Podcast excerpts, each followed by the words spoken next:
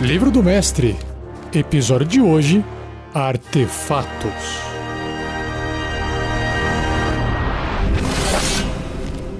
Regras do DD 5E. Uma produção RPG Next.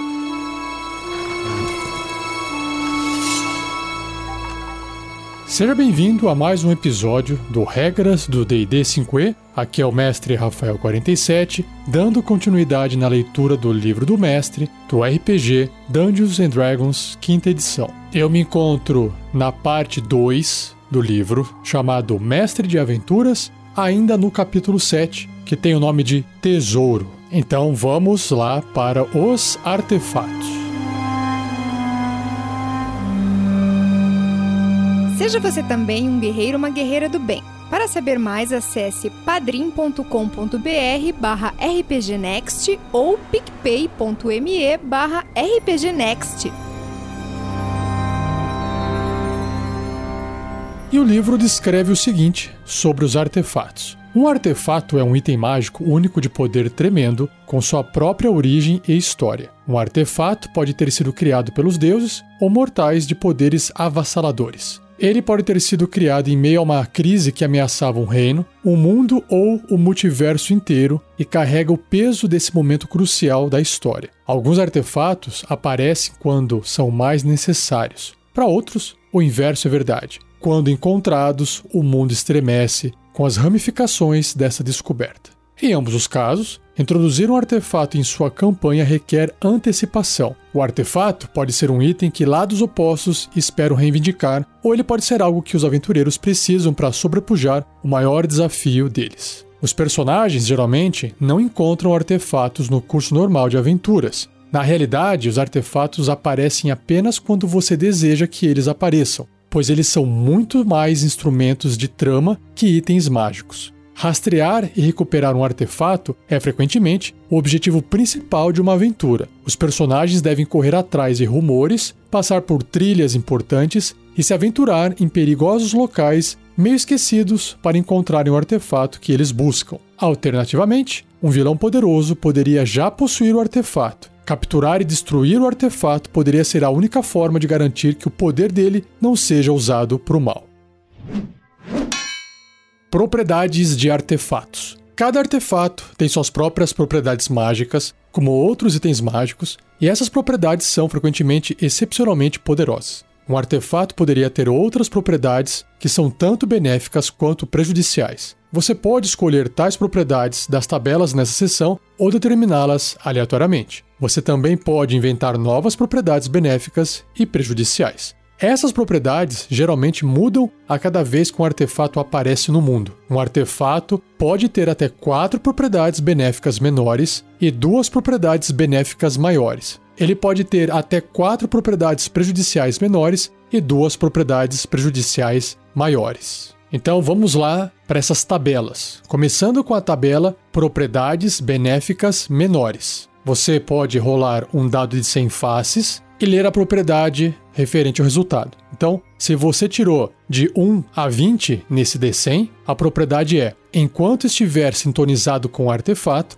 você ganha proficiência em uma perícia à escolha do mestre. Então tem 20% de chance disso ser uma propriedade do artefato. De 21 a 30, 10%. Enquanto estiver sintonizado com o artefato, você é imune a doenças. 31 a 40, outros 10%. Enquanto estiver sintonizado com o artefato, você não pode ser enfeitiçado ou amedrontado. 41 a 50, enquanto estiver sintonizado com o artefato, você tem resistência contra um tipo de dano à escolha do mestre. 51 a 60, enquanto estiver sintonizado com o artefato, você pode usar uma ação para conjurar um truque à escolha do mestre através dele. 61 a 70, enquanto estiver sintonizado com o artefato, você pode usar uma ação para conjurar uma magia de primeiro nível, à escolha do mestre, através dele. Após conjurar essa magia, role um D6, um dado de 6 faces. Em um resultado de 1 a 5, você não poderá conjurá-la novamente até o próximo amanhecer. Se o resultado for de 71 a 80, é o mesmo resultado acima que eu acabei de ler, que é de 61 a 70, exceto que a magia é de segundo nível. De 81 a 90, mesma coisa, exceto que a magia é de terceiro nível. E de 91 a 100, enquanto estiver sintonizado com o artefato, você ganha mais um de bônus na classe de armadura. Agora, a tabela de propriedades benéficas maiores vai ter os mesmos percentuais. Você vai rolar um D100, a primeira propriedade vai ter 20% de chance e todas as outras 10% de chance de sair. Então, começando com o resultado de 1 a 20, enquanto estiver sintonizado com o artefato, um de seus valores de habilidade, a escolha do mestre, aumentam em 2 até o máximo de 24. Habilidades são força, destreza, constituição, inteligência, sabedoria e carisma. Se o resultado for de 21 a 30, enquanto estiver sintonizado com o artefato, você recupera um D6 pontos de vida no começo de cada um dos seus turnos, se você tiver pelo menos um ponto de vida. Então é uma regeneração que só funciona se você estiver acordado, não inconsciente, com zero ponto de vida. De 31 a 40, quando você atinge com um ataque com arma enquanto está sintonizado com o artefato, o alvo sofre um D6 de dano extra do tipo de dano da arma. De 41 a 50, enquanto estiver sintonizado com o artefato, seu deslocamento de caminhada aumenta em 3 metros. 51 a 60, enquanto estiver sintonizado com o artefato, você pode usar uma ação para conjurar uma magia de quarto nível, a escolha do mestre, através dele. E após conjurar essa magia, role um D6 se o resultado for de 1 a 5, você não poderá fazer essa magia novamente até o próximo amanhecer. Se o resultado for de 61 a 70, é o mesmo efeito que eu acabei de ler, exceto que a magia é de quinto nível. De 71 a 80, mesma coisa, exceto que a magia é de sexto nível. De 81 a 90, mesma coisa, exceto que a magia é de sétimo nível. E de 91 a 100, enquanto estiver sintonizado com o artefato, você não pode ficar cego, surdo, petrificado ou atordoado. Agora indo para a tabela de propriedades prejudiciais menores, tem mais opções aqui. Você também rola um D100 e os resultados, as propriedades vão variar de 5 a 10%.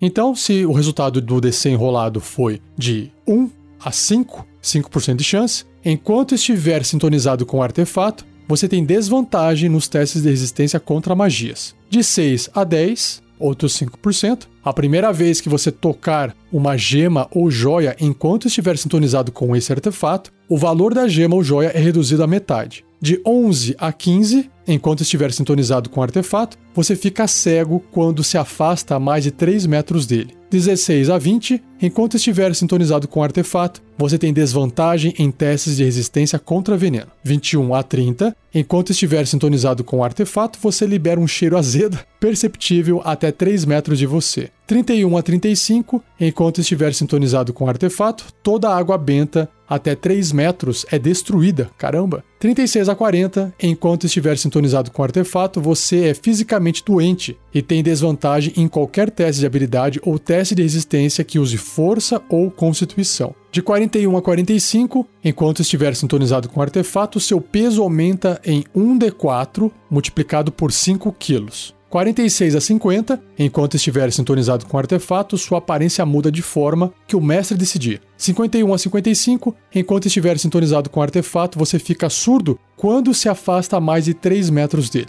56 a 60, enquanto estiver sintonizado com o artefato, seu peso diminui em um D4 multiplicado por 2,5 kg. 61 a 65, enquanto estiver sintonizado com o artefato, você não consegue cheirar. 66 a 70, enquanto estiver sintonizado com o artefato, chamas não mágicas se extinguem até 9 metros de você. 71 a 80, agora 10% de chance. Enquanto estiver sintonizado com o artefato, outras criaturas não podem realizar um descanso curto ou longo enquanto estiverem a menos de 90 metros de você. Fico imaginando o que é que está acontecendo para ninguém conseguir fazer um descanso curto ou longo. Tá tendo pesadelo? Tem algum barulho? Enfim, aí você pode inventar. 81 a 85, enquanto estiver sintonizado com o artefato, você causa 1d6 de dano necrótico a qualquer planta que você tocar que não seja uma criatura. 86 a 90, enquanto estiver sintonizado com o artefato, animais até 9 metros de você serão hostis a você. 91 a 95, enquanto estiver sintonizado com o artefato, você deve comer e beber 6 vezes a quantidade normal a cada dia. Caramba! E 96 a 100, enquanto estiver sintonizado com o artefato, seu defeito é amplificado de uma forma determinada pelo mestre. E por fim, a última tabela dessa parte, as propriedades prejudiciais maiores. Também você vai rolar um D100, se você quiser determinar de forma aleatória, e a maioria dos resultados está dentro de 5% de chance, assim como a tabela anterior. Então, se o resultado do D100 for de 1 a 5, enquanto estiver sintonizado com o artefato, seu corpo apodrece ao longo de 4 dias. Após isso, o apodrecimento para. Você perde seu cabelo ao final do dia 1, unhas ao final do dia 2, lábios e nariz ao final do dia 3 e orelhas ao final do dia 4. A magia Regeneração restaura partes do corpo perdidas. Se o resultado for de 6 a 10, enquanto estiver sintonizado com o artefato, você determina sua tendência diariamente ao amanhecer ao rolar um D6 duas vezes. Na primeira rolagem, um número 1, resultado 1 a 2, indica leal, 3 a 4 neutro e 5 a 6 caótico. E na segunda rolagem, no segundo dado, se sair 1 ou 2, indica que é bom, 3 ou 4 neutro, 5 ou 6 mal. Se o resultado do D100 for de 11 a 15, da primeira vez que você se sintoniza com o artefato, ele lhe dá uma missão determinada pelo mestre. Você deve completar essa missão ou será afetado pela magia missão. Uma vez que tenha completado a missão, você não será mais afetado por essa propriedade. Se o resultado for de 16 a 20, o artefato abriga uma força vital incorpórea que é hostil a você. Toda vez que você usa uma ação para usar uma das propriedades do artefato, existe 50% de chance da força vital tentar sair do artefato e entrar no seu corpo. Se você falhar num teste de resistência de carisma com dificuldade 20, ela é bem sucedida e você se torna um NPC. sob controle do mestre até que essa força vital invasora possa ser banida usando mágica, como a magia dissipar o bem e o mal. Se for de 21 a 25, criaturas com nível de desafio zero, assim como plantas que não sejam criatura, caem a zero ponto de vida quando estiverem a 3 metros do artefato. Caramba! Se o resultado for de 26 a 30, o artefato aprisiona um Slaad da Morte. Aí você tem que ver o livro dos monstros para poder entender qual é a criatura. Cada vez que você usa uma das propriedades do artefato com uma ação, esse Slaad tem 10% de chance de escapar, então aparecendo a 4 metros e meio de você e te atacando. Se o resultado for de 31 a 35, enquanto estiver sintonizado com o artefato, criaturas de um tipo específico, diferente de humanoide, a escolha do mestre, sempre serão hostis a você. Se o resultado for de 36 a 40, o artefato dilui poções mágicas até 3 metros dele, tornando-as itens não mágicos. 41 a 45, o artefato apaga pergaminhos mágicos até 3 metros dele, tornando-os itens não mágicos.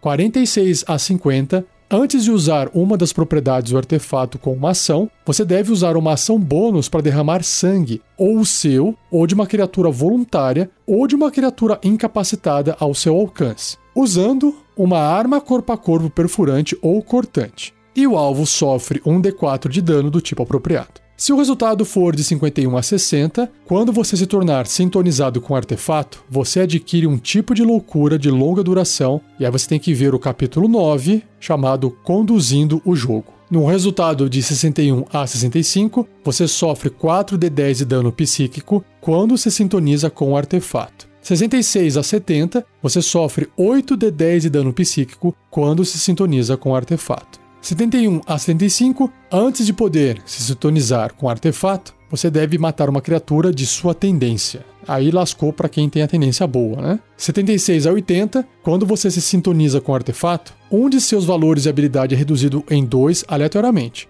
A magia Restauração Maior volta a habilidade ao normal. 81 a 85, cada vez que você se sintonizar com o artefato, você envelhece 3 de 10 anos. Você deve ser bem sucedido em um teste de resistência de constituição com dificuldade 10 ou morrerá devido ao choque. Se você morrer, você é instantaneamente transformado em uma aparição, tem que ver aí o livro dos monstros, sob controle do mestre, com o dever de proteger o artefato. Aí você virou um NPC, né? 86 a 90, enquanto estiver sintonizado com o artefato, você perde a capacidade de falar. 91 a 95, enquanto estiver sintonizado com o artefato, você tem vulnerabilidade a todos os danos. E por fim, de 96 a 100, quando você se sintonizar com o artefato, existe 10% de chance de você atrair a atenção de um deus que enviará um avatar para tirar o artefato de você. O avatar tem a mesma tendência do seu criador e as estatísticas de um empírico, que é uma criatura que tem no livro dos monstros. Uma vez que obtenha o artefato, o avatar desaparece. Então percebam que todas essas propriedades Qualquer uma delas, você pode pegar aquele texto e usar como plot inicial de uma aventura. Cada resultado aqui é uma pequena ideia para o início de uma aventura. Eu achei fantástico. Destruindo artefatos. Um artefato deve ser destruído de alguma forma especial. Lembra do Um Anel no Senhor dos Anéis? Do contrário, ele é imune a dano. Cada artefato tem uma fraqueza através da qual sua criação pode ser desfeita. Descobrir essa fraqueza pode requerer pesquisa exaustiva ou a realização bem-sucedida de uma missão. O mestre decide como um artefato específico pode ser destruído. Algumas sugestões serão dadas aqui. O artefato pode ser derretido em um vulcão, olha só, forja ou crisol no qual ele foi criado. Outra sugestão: o artefato deve ser jogado no rio Estige. Outra, o artefato deve ser engolido e digerido pelo Tarrasque ou alguma outra criatura ancestral. Mais uma ideia: o artefato deve ser banhado no sangue de um deus ou de um anjo. Outra, o artefato deve ser atingido e despedaçado por uma arma especial construída com esse propósito. Alguém jogou aí Diablo 2? Mais uma sugestão: o artefato deve ser pulverizado entre as engrenagens titânicas de Mecanos. Outra sugestão, que é a última, o artefato deve ser devolvido ao seu criador, que pode destruí-lo com seu toque. Gente, e aí imagine que são infinitas as possibilidades. E agora chegou na parte mais legal, que são os exemplos de artefatos. Os artefatos apresentados aqui já apareceram em um ou mais mundos de DD. Use-os como guia quando criar seus próprios artefatos ou modifique-os da forma que achar adequado. Então, o primeiro da lista, seguindo a ordem alfabética em português, é o Cetro de Orcos. Ele é uma varinha, um artefato, e requer sintonização. O livro descreve o seguinte: O sinistro cetro de orcos raramente sai de perto de orcos. O instrumento, tão maligno quanto seu criador, partilha dos objetivos do Lorde Demônio de exterminar as vidas de todas as coisas vivas e prender o plano material no estase da não-vida. Orcus permite que a varinha saia de sua mão de tempos em tempos. Quando faz isso, ela aparece magicamente em qualquer lugar que seu mestre sinta uma oportunidade de completar algum objetivo depravado. Feita de ossos tão duros quanto ferro, a varinha tem em sua ponta uma caveira magicamente aumentada que já pertenceu a um herói humano assassinado por orcos. A varinha pode mudar de tamanho magicamente para se acomodar à empunhadura de seu usuário. Plantas murcham, bebidas estragam, carne apodrece e vermes prosperam na presença da varinha. Qualquer criatura, além de orcos, que tente se sintonizar com a varinha deve ser bem sucedida num teste de resistência de constituição com dificuldade 17. Se obtiver sucesso, a criatura sofre 10d6 de dano necrótico. No sucesso, hein? Se fracassar, a criatura morre e se ergue como um zumbi. Nas mãos de alguém que tenha se sintonizado com ela, a varinha pode ser empunhada como uma massa mágica que concede mais 3 de bônus nas jogadas de ataque e dano feitas com ela. A varinha causa 2 de 12 de dano necrótico extra se atingir. E aí ela tem algumas propriedades aleatórias. O cetro de orcos tem as seguintes propriedades aleatórias, que são quatro. Então, duas propriedades benéficas menores, uma propriedade benéfica maior, duas propriedades prejudiciais menores e uma propriedade prejudicial maior. Essas propriedades prejudiciais do cetro de Orcos são suprimidas enquanto a varinha estiver sintonizada com o próprio Orcus. Sobre a proteção que ela concede, você ganha mais 3 de bônus na classe armadura enquanto empunhar a varinha. Em magias, a varinha tem 7 cargas. Enquanto estiver empunhando-a, você pode usar uma ação e gastar uma ou mais cargas para conjurar as seguintes magias com uma CD, uma dificuldade de resistência igual a 18 através dela. Então as magias são Animar Mortos, que consome uma carga. Círculo da Morte, três cargas. Dedo da Morte, três cargas. Falar com os Mortos, uma carga. Malogro, duas cargas. Ou Palavra de Poder Matar, quatro cargas. A varinha recupera 1d4 mais 3 cargas gastas diariamente ao amanhecer. Enquanto estiver sintonizado com a varinha, Orcus ou um seguidor abençoado por ele pode conjurar cada uma das magias da varinha usando duas cargas a menos e o mínimo é zero, obviamente. Mais uma característica aqui na varinha, nesse cetro, se chama convocar mortos-vivos. Enquanto estiver empunhando a varinha, você pode usar uma ação para conjurar esqueletos e zumbis, convocando tanto quantos você possa dividir entre 500 pontos de vida. E cada morto-vivo com a média de pontos de vida. Aí você tem que ver o livro dos monstros para poder acessar as estatísticas. Os mortos-vivos erguem-se magicamente do solo ou de alguma outra forma em um espaço desocupado até 90 metros de você e obedecem seus comandos até serem destruídos ou até o amanhecer do próximo dia, quando eles vão sucumbir em pilhas inanimadas de ossos e corpos podres. Quando você usar essa propriedade da varinha, não poderá usá-la novamente até o próximo amanhecer. Enquanto estiver sintonizado com a varinha, orcos podem invocar qualquer espécie de morto-vivo, não apenas esqueletos e zumbis. Os mortos-vivos não perecem ou desaparecem ao amanhecer do dia seguinte, permanecendo até orcos dispensá-los. Aí já viu a treta. Sobre a parte de consciência, o cetro de orcos é um item caótico e mal, consciente com inteligência 16, sabedoria 12 e carisma 16. Ele tem audição e visão no escuro com alcance de 36 metros. A varinha se comunica telepaticamente com o seu portador e pode falar, ler e compreender abissal e comum. Em personalidade, o propósito da varinha é ajudar a satisfazer o desejo de orcos, de matar tudo no multiverso. A varinha é fria, cruel, nihilista e desprovida de senso de humor.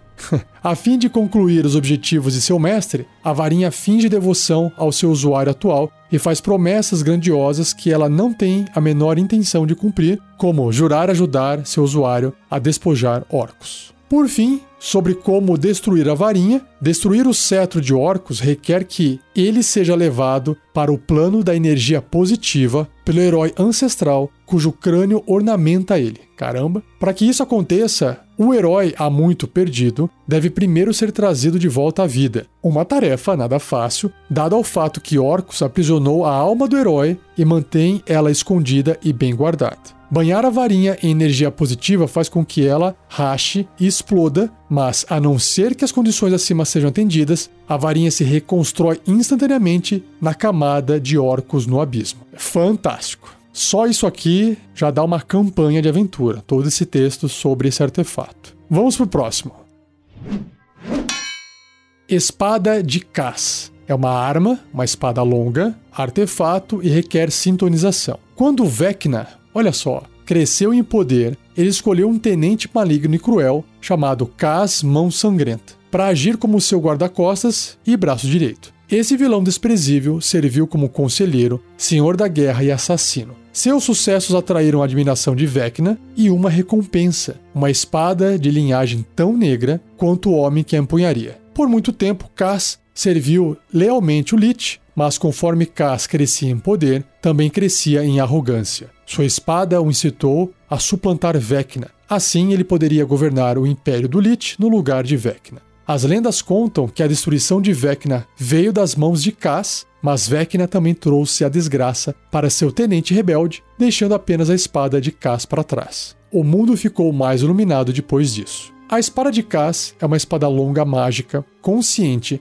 que concede mais 3 de bônus nas jogadas de ataque e dano feitas com ela. Ela atinge um acerto crítico numa rolagem 19 ou 20 e causa 2 de 10 de dano cortante extra contra mortos-vivos. Se a espada não for banhada em sangue dentro de um minuto, após ser sacada de sua bainha, seu usuário deve realizar um teste de resistência de carisma com dificuldade 15. Se obtiver sucesso, ele sofre 3d6 de dano psíquico. Se fracassar, o portador é dominado pela espada, como pela magia dominar monstro, e a espada exige ser banhada em sangue. O efeito da magia termina quando a exigência da espada for cumprida. Na parte de propriedades aleatórias, a espada de Cas tem as seguintes propriedades aleatórias: uma propriedade benéfica menor, uma benéfica maior, uma propriedade prejudicial menor e uma prejudicial maior. Sobre o espírito de Cas, Enquanto a espada estiver em sua posse, você adiciona um D10 na sua iniciativa no início de cada combate. Além disso, quando você usa uma ação para atacar com a espada, você pode transferir parte ou todo o bônus de ataque dela para a sua classe de armadura. Que legal. Os bônus ajustados permanecem em efeito até o início do seu próximo turno. Na parte de magias, enquanto a espada estiver em sua posse, você pode usar uma ação para conjurar uma das seguintes magias com uma CD de resistência igual a 18, através dela. Então, tem aqui convocar relâmpagos, palavra divina ou dedo da morte. Uma vez que tenha usado a espada para conjurar uma magia, você não poderá conjurar essa magia novamente através dela até o próximo amanhecer. Na parte de consciência, a espada de caça é uma arma caótica e má, consciente com inteligência 15, sabedoria 13 e carisma 16. Ela tem audição e visão no escuro com alcance de 36 metros. A arma se comunica telepaticamente com seu portador e pode falar e ler e compreender comum. Em personalidade, o propósito da espada é trazer ruína a Vecna, matando os adoradores de Vecna, destruindo os trabalhos do Lich e frustrando suas maquinações. Tudo ajuda a cumprir seu objetivo. A espada de Cas também busca destruir qualquer corrompido pelo olho e mão de Vecna. A obsessão da espada com esses artefatos eventualmente se torna uma fixação para o seu portador. E para fechar, como é que você destrói essa espada? Uma criatura sintonizada tanto com o olho de Vecna quanto com a mão de Vecna pode usar a propriedade de desejo da combinação dos artefatos para desfazer a espada de Cass. A criatura deve conjurar a magia Desejo e fazer um teste de carisma resistido por um teste de carisma da espada. A espada deve estar até 9 metros da criatura ou a magia falha. Se a espada vencer a disputa, nada acontece e a magia desejo é desperdiçada. Se a espada perder a disputa, ela é destruída. Próximo artefato tem o nome de Livro da Escuridão Perversa. É um item maravilhoso, artefato e requer sintonização. O conteúdo desse torpe manuscrito de maldade inefável é a comida e bebida daqueles que servem o mal. Não se tem notícia de nenhum mortal que conheça os segredos que ele contém. Conhecimento tão horrendo que mesmo um vislumbre de suas páginas rabiscadas é um convite à loucura. Muitos acreditam que o deus Lit Vecna é o autor do livro da escuridão perversa. Ele registrou nessas páginas cada ideia doentia, cada pensamento desvairado e cada exemplo de magia negra com que ele se deparou ou concebeu. Vecna cobriu cada tópico vil que ele pôde, fazendo do livro um catálogo macabro de todos os erros mortais. Outros praticantes do mal tiveram posse do livro e adicionaram suas próprias experiências ao catálogo de conhecimento maligno. Suas adições são claras. Os escritores de trabalhos posteriores costuraram tudo o que eles escreveram no tomo ou, em alguns casos, fizeram anotações e adições ao texto existente. Existem passagens em que há páginas faltando, rasgadas ou cobertas completamente por tinta, sangue e riscos no texto original que não podem ser decifrados. A natureza não consegue tolerar a presença do livro. Plantas ordinárias murcham em sua presença, animais não se aproximam dele voluntariamente e o livro gradualmente destrói tudo que toca. Até mesmo a rocha se parte e vira poeira se o livro permanecer em cima por tempo suficiente. Uma criatura sintonizada ao livro deve passar 80 horas lendo e estudando para absorver seu conteúdo e usurpar seus benefícios, a criatura pode, então, livremente modificar o conteúdo do livro, considerando que suas modificações progridam na maldade e expandam o conhecimento já contido nele. Sempre que uma criatura não maligna se sintonizar com o livro da escuridão perversa, essa criatura deve realizar um teste de resistência de carisma com dificuldade 17. Se fracassar, a tendência da criatura muda para neutro e mal. O livro da escuridão perversa permanece com você apenas enquanto você se esforçar em praticar o mal no mundo. Se você fracassar em realizar pelo menos um ato maligno num período de 10 dias, que é uma semana, ou se você praticar um ato benigno voluntariamente, o livro desaparece. Se você morrer enquanto estiver sintonizado com o livro, uma entidade de grande mal reivindicará sua alma. Você não poderá ser trazido de volta à vida por quaisquer meios enquanto sua alma permanecer aprisionada. E aí, em propriedades aleatórias, o livro da escuridão perversa possui as seguintes propriedades aleatórias: três benéficas menores, uma benéfica maior, três prejudiciais menores e duas propriedades prejudiciais maiores. Em valores e habilidade ajustados, após gastar o tempo requerido lendo e estudando o livro, um valor de habilidade à sua escolha aumenta em 2 até o máximo de 24. Outro valor de habilidade à sua escolha é reduzido em 2 até o mínimo de 3 o livro não pode ajustar seus valores de habilidade novamente. Na parte de marca das trevas, após gastar o tempo requerido lendo e estudando o livro, você adquire uma desfiguração física como um sinal medonho de sua devoção à escuridão perversa. Uma runa maligna pode aparecer no seu rosto, seus olhos podem ficar totalmente negros ou chifres podem nascer na sua testa.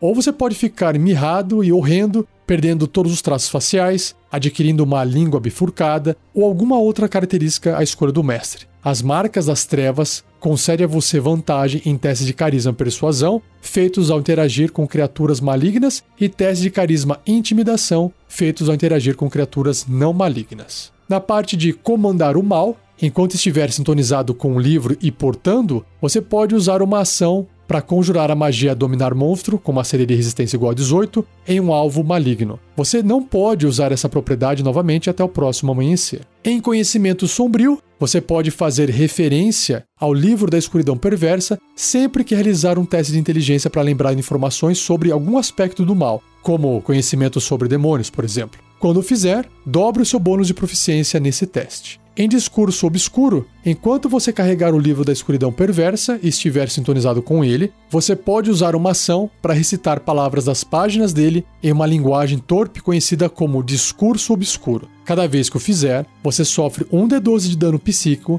e cada criatura não maligna até 4 metros e meio de você sofre 3d6 de dano psíquico. E, por fim, como destruir o livro. O livro da escuridão perversa permite que páginas sejam arrancadas dele, mas qualquer conhecimento maligno contido nessas páginas encontra o seu caminho de volta para o livro eventualmente, geralmente quando um novo autor adiciona páginas ao tomo. Se um solar, que é uma criatura divina, partir o livro em dois, o livro é destruído por um de cem anos. Após isso, ele se reconstrói em algum canto sombrio do multiverso. Uma criatura sintonizada com o livro por um século ou mais pode exumar uma frase escondida no texto original dele, quando traduzido para celestial e pronunciada em voz alta, destrói tanto o locutor quanto o livro em um clarão cegante de radiação. Porém, enquanto o mal existir no multiverso, o livro se reformará em 1 de 10 multiplicado por 100 anos depois. Caso todo o mal seja extirpado do multiverso, o livro se transformará em pó e será destruído para sempre. Ou seja, nunca.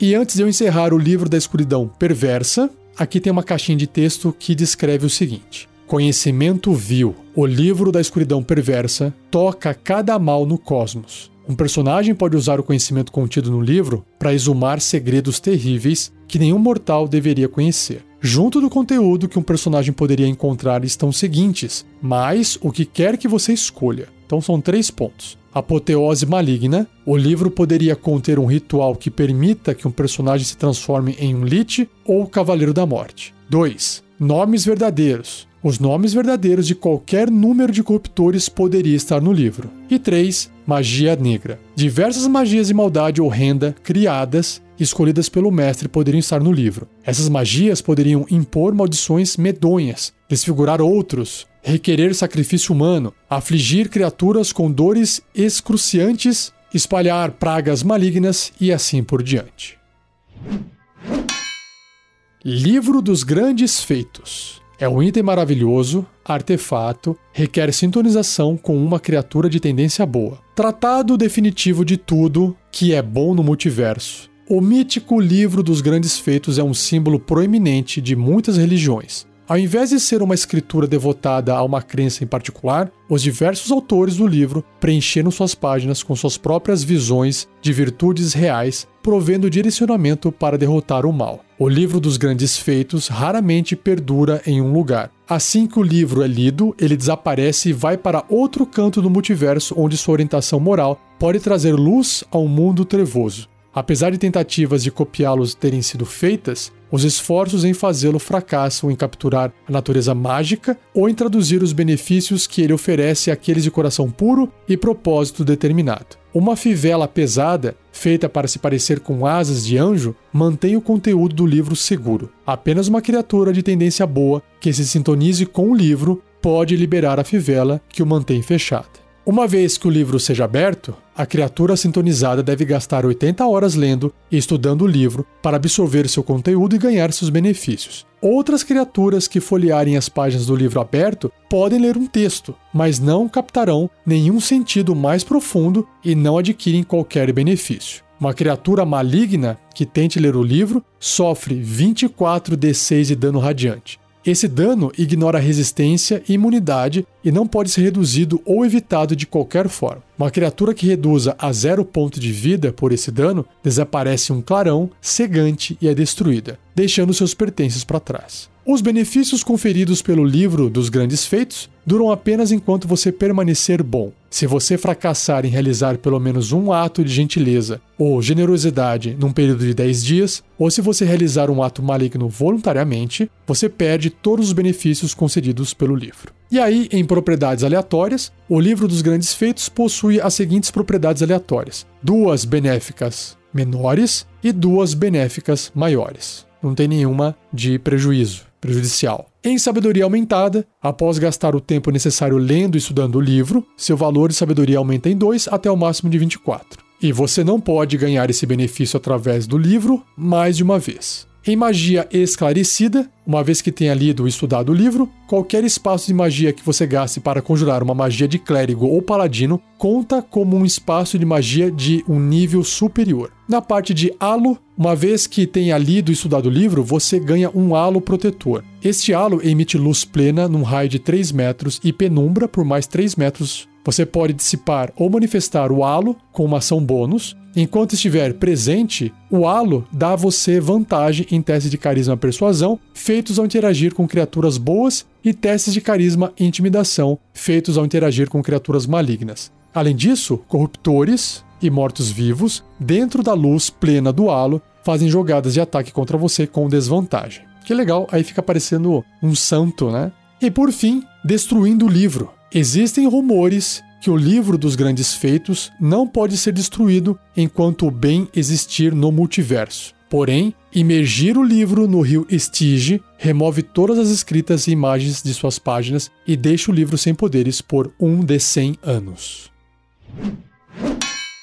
Machado dos Lordes Anões é uma arma, um machado de batalha, artefato, requer sintonização. Vendo o risco que seu povo enfrentava, um jovem príncipe anão veio a crer que seu povo precisava de algo para uni-lo. Então, ele decidiu forjar uma arma que seria tal símbolo. Aventurando-se nas profundezas abaixo das montanhas, mais fundo que qualquer anão já havia ido, o jovem príncipe chegou ao coração ardente de um grande vulcão. Com a ajuda de Moradin, o deus anão da criação, ele primeiro construiu quatro grandes ferramentas: a picareta brutal, a forja do coração da terra, a bigorna das canções e o martelo modelador. Com eles, ele forjou o machado dos lordes anões. Armado com um artefato, o príncipe retornou aos clãs anões e trouxe paz. Seu machado acabou com rancores e respondeu às desavenças. Os clãs se tornaram aliados e afastaram seus inimigos, entrando numa era de prosperidade. Esse jovem anão é lembrado como o primeiro rei. Quando ele envelheceu, passou a arma, que se tornou o emblema do cargo, ao seu herdeiro. E os herdeiros de direito passaram o machado adiante por muitas gerações. Posteriormente, em uma era de trevas marcada pela traição e maldade, o machado se perdeu em uma sangrenta guerra civil fomentada pela ganância, por seu poder e pela posição que ele outorga. Séculos depois, os anões ainda procuram pelo machado e muitos aventureiros fizeram carreira atrás de rumores e saqueando câmaras antigas para encontrá-lo.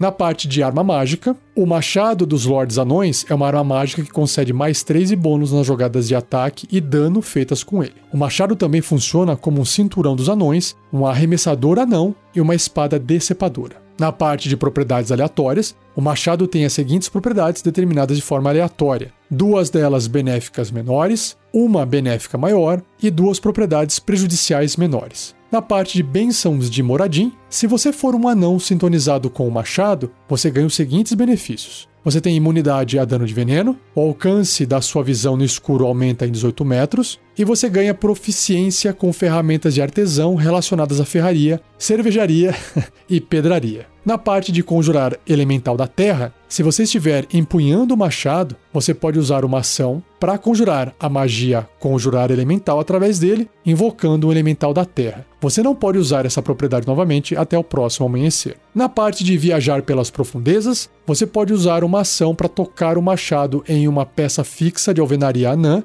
e conjurar a magia teletransporte através dele. Caso seu destino intencional seja no subterrâneo, não existe chance de falha ou de ir para um lugar indesejado. Você não pode usar essa propriedade novamente até que três dias se passem. Na parte de maldição, eita! O machado carrega uma maldição que afeta qualquer não anão que se sintoniza com ele, mesmo que a sintonização termine. A maldição persiste. A cada dia passado, a aparência física e estatura da criatura se torna mais parecida com o anã. Após sete dias, a criatura se parecerá com um anão típico, mas a criatura nem perde seus traços raciais nem adquire os de um anão. As mudanças físicas causadas pelo machado não são consideradas de natureza mágica e por isso não podem ser dissipadas, mas elas podem ser desfeitas por qualquer efeito que remova uma maldição como as magias Restauração Maior ou Remover Maldição. Por fim, destruindo o machado, a única forma de destruir o machado é derretê-lo na forja do coração da terra onde ele foi criado. Ele deve permanecer na forja ardente por 15 anos até finalmente sucumbir ao fogo e ser consumido.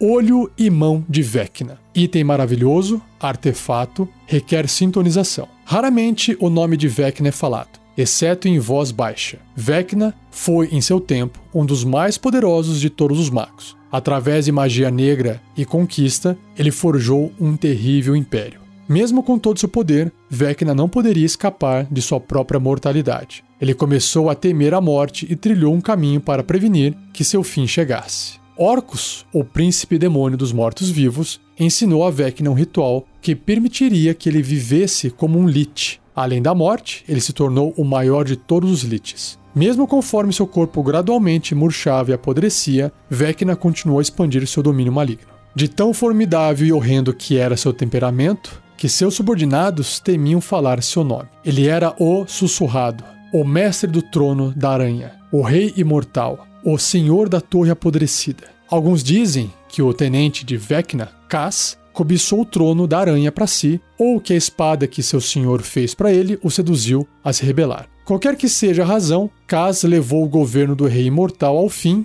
em uma terrível batalha que deixou a torre de Vecna em uma pilha de cinzas. De Vecna, tudo o que restou foram uma mão e um olho, artefatos macabros que ainda buscam servir à vontade do sussurrado no mundo. O olho de Vecna e a mão de Vecna podem ser encontrados juntos ou separados. O olho parece um órgão avermelhado recém-arrancado da órbita. A mão é uma extremidade esquerda mumificada e atrofiada. Para se sintonizar com o olho, você deve arrancar seu próprio olho e empurrar o artefato contra a órbita vazia. O olho se enxerta sozinho à sua cabeça e permanece nela até você morrer. Uma vez colocado, o olho se transforma em um olho dourado com uma pupila fendada, similar à de um gato. Se o olho for removido, você morre. E para se sintonizar com a mão, você deve decepar sua mão esquerda até o pulso e apertar o artefato contra o cepo. A mão se enxerta sozinha ao seu braço e se torna um apêndice funcional. Se a mão for removida, você morre. Em propriedades aleatórias, o olho de Vecna e a mão de Vecna, cada um, tem as seguintes propriedades aleatórias: uma benéfica maior, uma benéfica menor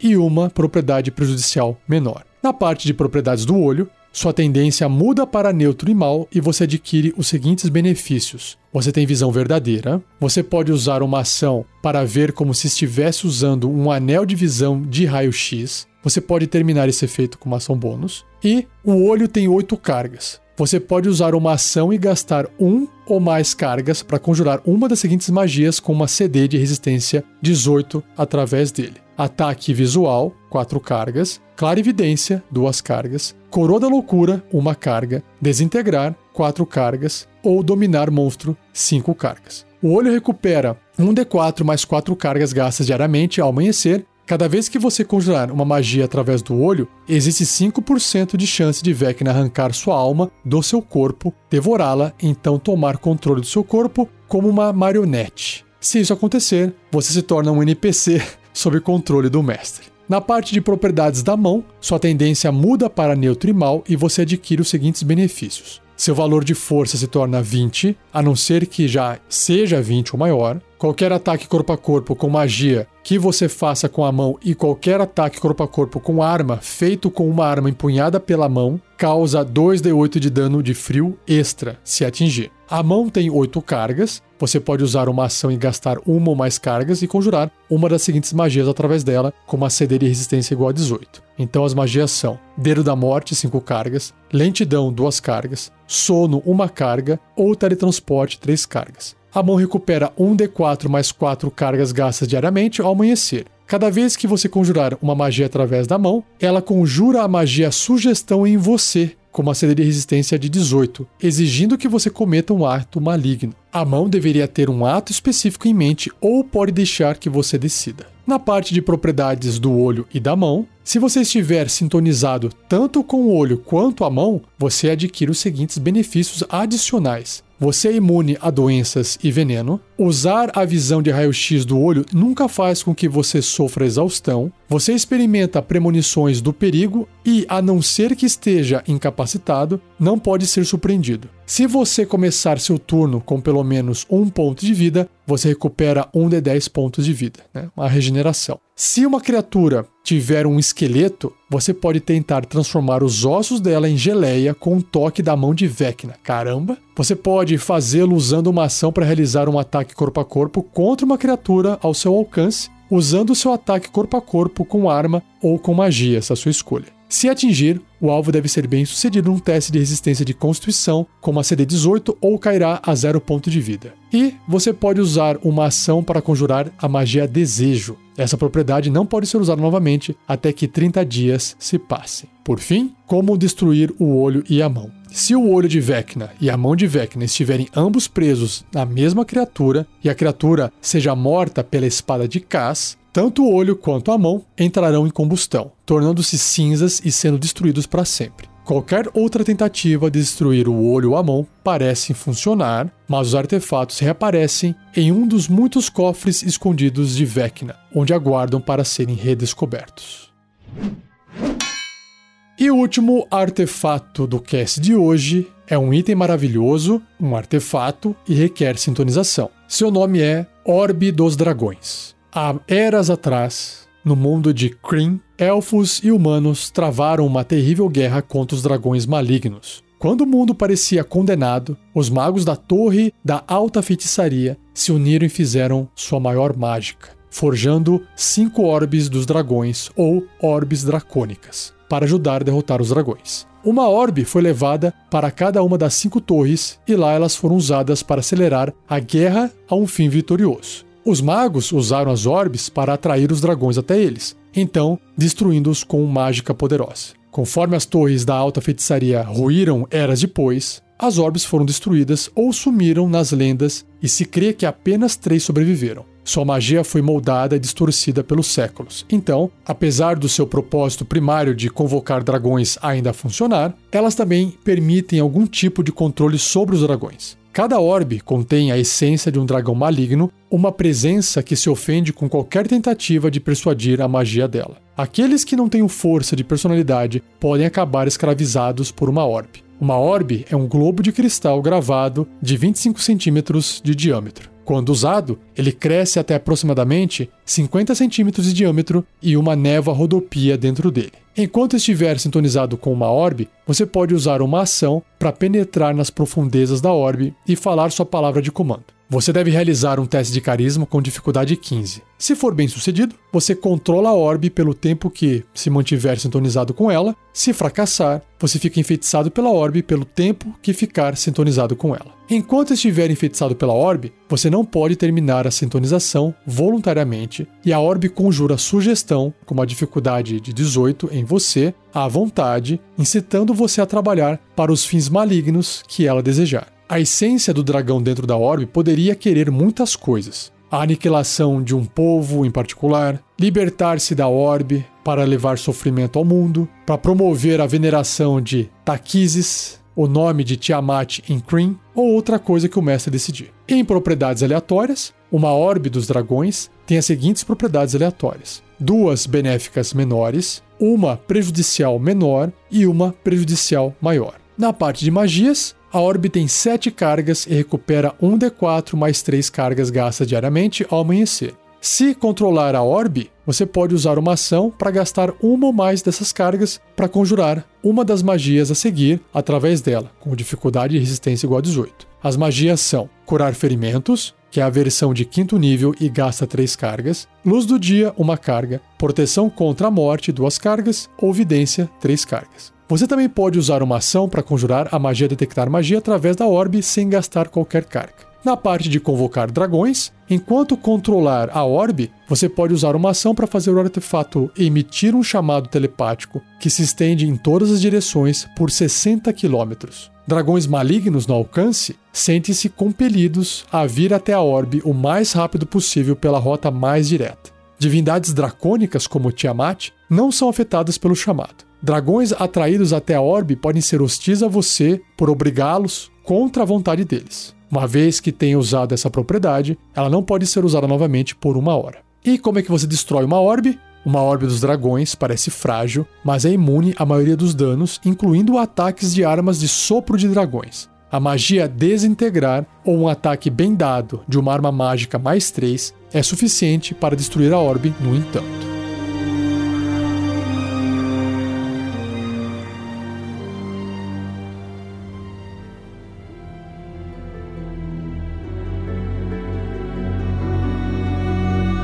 E assim eu encerro mais um episódio do Regras do D&D 5e. Espero que você tenha gostado. Não esqueça de compartilhar. Agradeça mais uma vez ao editor desse episódio, Gleico Vieira Pereira. E lembrando aqui que eu, o Mestre Rafael 47, presto um serviço de mestre de aluguel. E se você quiser conhecer melhor ou se cadastrar num pré-cadastro para que eu possa ter acesso ao seu nome, aos seus contatos e poder anunciar quando tiver uma nova mesa, uma nova aventura, se você quiser manter esse contato comigo, acesse o link que está no post desse episódio. É um link para esse formulário e é fácil você encontrá-lo, é bit.ly com y barra quero jogar RPG. Lá você vai encontrar mais informações, tabela de preço, quais são os pré-requisitos, as cláusulas do contrato, toda a informação necessária, tá bom? Então não se esqueça, bit.ly barra quero jogar RPG, link no post desse episódio. E não perca o próximo episódio, onde eu vou encerrar esse capítulo 7 chamado Tesouro e também vai acabar a parte 2 chamado Mestre de Aventura, onde eu vou falar sobre outras recompensas, como dons sobrenaturais e marcas de prestígio, que são conteúdos extras para poder deixar sua aventura mais interessante. Maravilha? Então, muito obrigado, um abraço e até o próximo episódio.